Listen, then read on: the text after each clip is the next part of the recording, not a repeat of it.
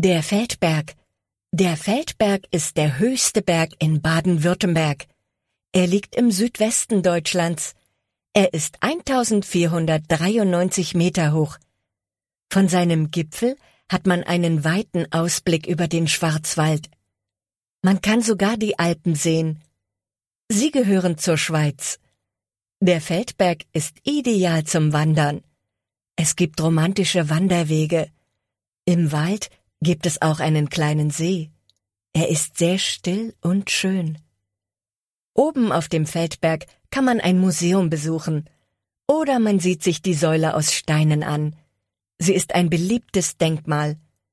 Im Winter kann man am Feldberg Skifahren. Dafür wurden Sessellifte und Restaurants errichtet.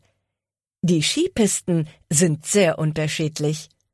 Manche sind ganz leicht zu befahren, andere sind ziemlich anspruchsvoll. Der Feldberg hat viele Gesichter. Dort findet jeder etwas Interessantes.